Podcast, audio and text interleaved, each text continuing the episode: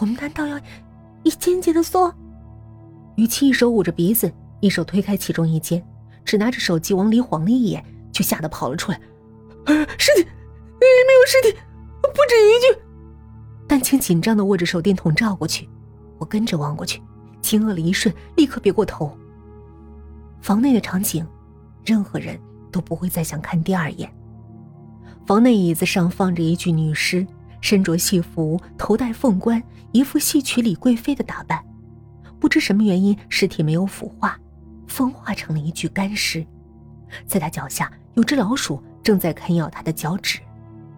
房门上贴着粗糙的彩色剪纸，褪色的红纸上歪歪扭扭的写着“如妃”。丹青看着这幅场景，愈发不能忍受，他不管不顾的大喊一声“丹妮”，而恰在这时，前方传来一声痛苦的呻吟，我们所有人都被吓了一跳。胆子最大的怀东站出来，大喝一声：“谁？”无人回应。丹青不再等，拿着手电，举着砍刀走过去，推开最里面的房间，看到一个衣衫褴褛的少女躺在地上，是丹妮。他抱起丹妮，摇着她的肩膀，不停的喊着她的名字。而就在丹妮旁边，还有一只血淋淋的手。我顺着看过去，在旁边看到了天童。他就躺在丹妮旁边，鲜血已经染红了他的上衣。一直到下午三点多，我哥哥才处理完兴宁村那个地下室，来到医院找我。找到凶手了吗？地下室里除了那些尸体和昏迷的丹妮、天童，再没有其他人。我们带他俩出来的时候，警察正好赶到，不知他们有没有找到凶手。没有，没有活人。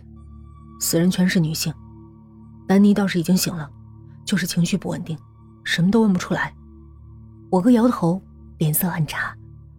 也是，地下室的场景，哪个人看到还能保持正常情绪？难道又被他逃了？我遗憾又悲愤。别管了，跟我回家吧，下次可别乱跑了。我想等天童醒过来。我哥皱了皱眉。丹妮的哥哥和我说。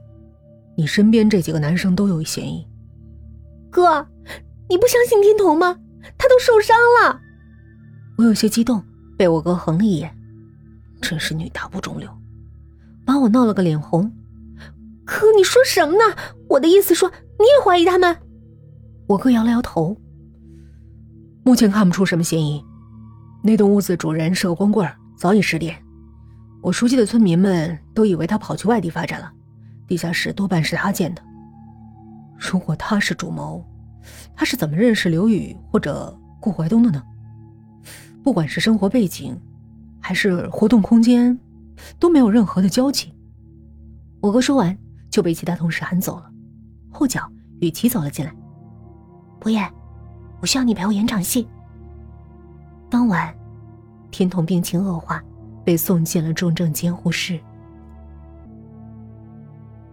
凌晨两点，我眼睛一眨不眨盯着面前的监视器，看着重症监视器的门被推开，一道人影慢慢走进病床上的天童，站着看了良久，而后伸出手，拔掉了天童身上的生命维持装置。我大喊一声，监护室的门猛地被推开，四九，果然是你。我哥站在一旁，顾怀东看向丹妮的眼神满是失望与愤怒。你们，你们怎么会在这儿？丹妮转过身来，满脸惊恐。以前，丹妮很瘦，个子娇小，十五岁时身高才一米四九，大家喜欢叫她“四九”。被抓到现行，丹妮没什么好隐瞒，向我们说出了所有的真相。我们也知道了，丹妮并不是绝对意义上的男生或者女生，她是一个假性双性人。发育期依旧没有长胸，没来初潮。去医院检查，医生告诉她，她其实是个男人。经历几次手术，她恢复了男儿身。然而这十几年的生活习惯却刻在骨子里，无法抹除。她剪了短发，穿上男装，言行举止却依然像个女孩子。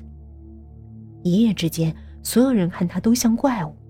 昔日闺蜜知道后骂她变态，拉黑绝交。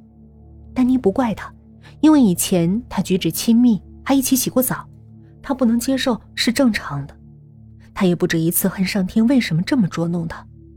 然而讽刺的是，正因为这个，才让他躲过了皇帝的凌虐。